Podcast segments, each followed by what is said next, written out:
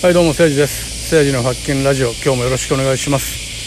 えー、っとですねあのー、まあ今ねちょっと朝の通勤時間を利用して1本撮ってるんです。なのでこうセミの声がねめっちゃ響いてると思いますが、まあ、ご了承ください。えー、っとですねあのそうですねあのえー、僕ですね、あのよくね、ニコ生やってたとよく言ってるじゃないですか。で、まあ、結構人来てましたよと、うん、って言ってるんですけど、あのまあ、実はね、どんな放送かって皆さん知らないと思うんですよ、どんな放送やってたかっていうのをね。でこれは僕、実はあのめちゃくちゃこうひどい放送で、あのまあ、確かに人はめちゃくちゃ来てましたが、もう本当に炎上、炎上で人が来てた感じで、とてもね、えー、人気者やったっていう感じじゃないんですよ。でそういうのを僕、なんか言ってないじゃないですか、皆さんにね。だから自分のそのこっぱずかしい過去過去っていうかひどかった過去もう本当に頭狂っててなんかチンピラで中二病みたいな感じで本当に狂ってた時代があってしかもその時もう僕30代やったんですすでにね。僕30代半ばぐらいまであの親友が死んだんですよ。30代半ばで36歳の時に。それでだいぶ僕自分の中でこう改心したっていうか心根が変わってあだいぶあのー、変わったんですけどそれまで本当にね世間 VS 自分みたいな気持ちが抜けきれんとあのー、来るやつ来るやつと戦ってたっていうか喧嘩しまくってたっていうかそういう時代やったんですね。だからあのー、ニコ生でもね、あのー、実はその FX って言って、えー、っと外国為替証拠金取引ね。あのー、あれを僕やってちょっと10万円が150万になったりして、まあ、それで人気がちょっと出たっていうのも一一因としてあるんですけど実はあのそれはもう、えー、小さい要素でしかなくて本当は毎日毎日ニコ生上で自分の携帯番号も晒して住所も晒してで喧嘩してたから人が集まってたんですよ。あのそんな頭おかしいやついなかったんで当時ね、まあ、今はいますよ今はねもうガチ系の人もいっぱい YouTube やったりニコ生やったりしてるから今はいるんですけど当時そんな人いなかったんですよ。だから、まあ、あの僕がニコ生した頃ってニコ生創世紀なんでまあ、ヒカキンさんとかがまだニコ生やってた時代なんでもう全然最初の方ですよね。だからそんなにねいなかったんですよね。だからもてはやされてめちゃくちゃ人が来るようになったんですけどもまあ、これがねもう本当にどんなひどい放送かどんなチンピラかどんな中二病かどんなに頭悪いかっていうのをもうあえてねもう皆さんに見てもらおうと思ってそうせんと自分の当時の呪縛から僕解放されへんと思いまして。であのーこういうことがあってもやっぱり世の中ってちょっとあの昔はこういう人間やったけど今はね、えー、変わ変わりましたよっていうのをやっぱり証明したいっていうかあの今は今はもっとまともになったっていうのをやっぱり示したいっていうかね。あのー、やっぱ思うんですよ。なんかそのちょっと大げさに言うと例えば安倍首相の件でもそのなんかあの犯人がちょっと過去がひどかったからああいうことを起こした同情するみたいな意見があるけど僕全然そんなふうに思わないんですよ。なぜかって言ったら僕もっとひどい環境の知り合いとか友達が山ほどいるんですけどあのひどくなってないっすよ、うん、やっぱあの僕もねその今からこうこの概要欄にニコ生の僕のひどい時の動画を載せておきますけどあんなひどかってもやっぱりこういろんな出会いといろんな人の出会いとか僕は親友の出会いが大きかったけどもまあ、誰かとこう出会ったり社会生活の中でだんだんだんだんやっぱり変わっていくんですよ。それでも変わらずにね犯罪を犯すってね僕からしたらね単なる気違いですよ。と僕は思うんですね。だからそうじゃない人、ね、もう仮に犯罪を犯したとしても一度ぐらいの失敗ね許し上げて世の中でこう受け入れてやるっていうのも僕一つのねそういう人たちがあの二度と犯罪を起こさないための一つの要因だなと僕は思ってるんです。もう失敗を絶対許さない社会だともう 一度でもおかげの至りで失敗した人は二度と社会に浮かび上がってこれなくなるんで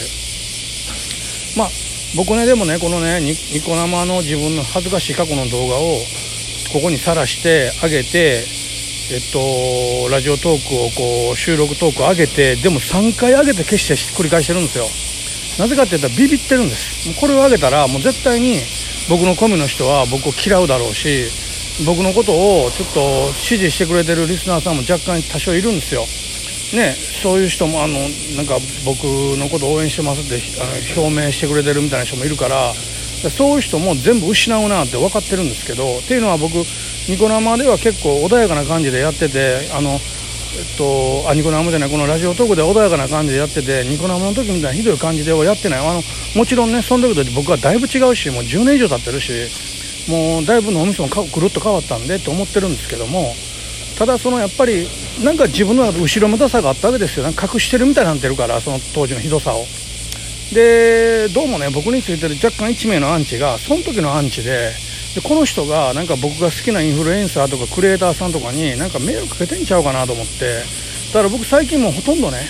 自分が好きやなと思う人になんかツイッターでコメントしたりとかいいね押したりとかもういろんなこと全部やめてるんですよ。なんか俺がそういうことすることによってその人らに迷惑かけそうやからと思って。でもそれってなんか窮屈じゃないですか。だからもういっそのことね自分のその過去のひどかった時のことをもう晒しとこうと思いまして。でもこうビビって言われてなかったんやけどこの間ねあの木下ゆきなさんのちょっと一件を僕たまたま木下ゆきなさんの動画を見ていやこれはちょっとねあのあれがま後押しになったっていうかまあまああのよしと。こうやってねやっぱり自分のその過去が何かいろいろあったとしても自分の思いをやっぱり伝えとかんといろんな人に伝わらへんなと思ったんですよ。あのどういうことがあったかっていうとその木下ゆきなさん的にはなんか当時ねえっと田村淳さんの方からコラボしませんかって来たらですね YouTube でね。で当時木下さんってあのまだ炎上の真っ最中やったから、まあ、そうやって言われても結構対応できなかったらしいんですバタバタで。でしばらくしてからもしあの時の話が生きてるんであればまたお願いしますって連絡したらそこからまたしばらくしてあの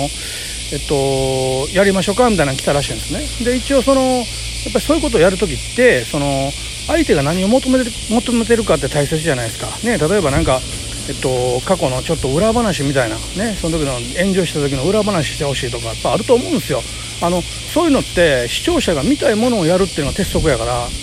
だからそのここまでは喋れますけどここまでは喋れませんみたいなね、まあ、いわゆるまあプロレスやけど、まあ、それをね提示したらしいね。スタッフさんサイドからね。そしたらあのー、それを見た向こうの田村淳さんの方のサイドがいやもうそんな重苦しいこと考えてくださいともっと軽くいきましょうみたいな。最初のそのコンセプトとしてはなんかキャンプみたいなのやって焚き木やってそこでやりましょうみたいな感じやったらしいんですよね。でじゃあやりましょうってなってたんやけども次また今度新たにこう、えっと、じゃあやりましょうかってなってもうまだそこからしばらくして3月今年の3月ぐらいの時にあのアウトロー系のちょっとドロップアウトした人のえっと、対談みたいな考えてるんですよね来たらしいんですよね。なんでまあなんか最初の頃の、えっとたえっと、キャンプみたいなのやって焚き囲んでとちょっと話違うなって思ったけども、まあ、そうやって言うんだね。それだなんかあれやったらしいんですよ。その自分は芸能界も追われてもうどうしようもないと。でもう今後ね芸能界のその田村淳さんみたいな人と出会うことないやろうと。それがコラボしてしようって言ってくれてめっちゃ嬉しかったと。だからやりたいけどそのドロップアウト系みたいな感じだとちょっといろいろねあの自分がこれから復帰して YouTube でやっていこうっていうコンセプトと合わない可能性もゼロパーじゃないから一応内容確認しとってほしいみたいなことをユッキーナさんが言ったと。でまたそこからしばらくしてあのもう一応もう収録取りましたと。セカンドチャンスっていう内容ですと。であのー、えー、言われたんですって。ででもちょっと内容分からへんからもう一回そのあのまあねあのだって最初の滝囲んでキャンプみたいな感じで滝滝を囲んでやろうっていうのと全然違うじゃないですか。だから一回あのちょっとどんな内容か送ってほしいってそのビデオをね。でまあその田村淳さんとこのスタッフさんが送ったらしいんですよ。それを見てみたらその出てるのがあの後藤祐樹さんとから高知昇さんの2名でこの2名っていうのはもうガチガチじゃないですか。本当に犯罪を犯して刑務所に入った2人じゃないですか。まあえー、っと後藤祐樹さんはあの警備員を縛り上げて工事現場から銅線盗んだんでしょ。で高知昇さんは覚醒剤じゃないですか。だから2人ともガチじゃないですか。だからそれその中に自分は刑務所にも行ってないし、まあ、騒動は起こしたけどそこまでガチなことやってないからちょっとそこに入るのは自分のこれからやっていく YouTube のコンセプトとしてはちょっとマッチしてないからっていうことで断ったらしいんですよ。これね全然正しいじゃないですか。合ってるでしょ？これ間違ってるとこ1個1個もないと思うんですよ。にもかかわらずなんかどう伝わったんか分からない。多分田村淳さんはスタッフさんからもっと違う感じで聞いたのかもしれないけどなんかその自分のライブ中にあのいやなんかユッキーナさんとコラボの話どうなったんですか？ってコメント来たらそれを読んでいやあのなんか出てる人見て断ったらしいですわ。でもそういうなんか人見て断る人自分ちょっと無理なんで今後もう喋ることないですみたいなことを言ったらしいんですね。やっぱりそれってユッキーナさんから見たらえちょっとあの話全然最初のやろうって言ってたコラボ内容と違うからやのになんでそんなきつく言うんみたいになると思うんですよ。だから僕ねユッキーナさんの方が正しいなと思ったけどなんとですねユッキーナさんのその動画のコメント欄見たらめちゃくちゃ叩かれてるんですよ。お前そんなこと言える立場かとかありがたい話を限界とかいや僕ねあのー、やっぱりみんなテレビばっかり見てるからテレビのイメージでもう払拭されへんねやなと思って僕あの10年ぐらいテレビないんですよ。だテレビのイメージ全くないから僕今だけの状態をこう客観的に見たらえこれユッキーナさん間違ってないんちゃうかなと思ってね。でその後今度なんかツイッター見てたら乙武さんがその高知昇さんのツイッターを引用して頑張ってるね犯罪を犯したけどこうやって立ち直ろうとしてる頑張ってる人応援してくださいみたいな書いてるんやけどあれもなんかユッキーナさんの炎上の油を注いでる感じでちょっと僕納得いかないなってまあちょっと思ってるんですけどね。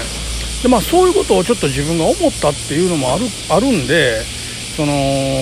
自分のやっぱり過去の恥ずかしいことをもう出しとこうかなと思いまして晒しとこうかなと思いましてあの今後ね自分がまああの新たな自分としてやっていくためにもですねまあただね、まあ、これを晒したら多分僕のフォロワーさん全員ちょっとドン引きやしもしかしたらもう全員から嫌われるかもしれないと思います。なんでちょっと一つ思ってます。あのもしねほとんどいいねがなければ僕もやめます。あの受け入れられてないんやなと思って。まあいいねがねちょっと多少ある。僕大体1回放送したら300ぐらいいいねあるんですけどまあそのいいねがね今回ももしついてたら今後もやっていこうかと思いますがもしなければねもうこれでやめようと思ってます。はい。お願いします。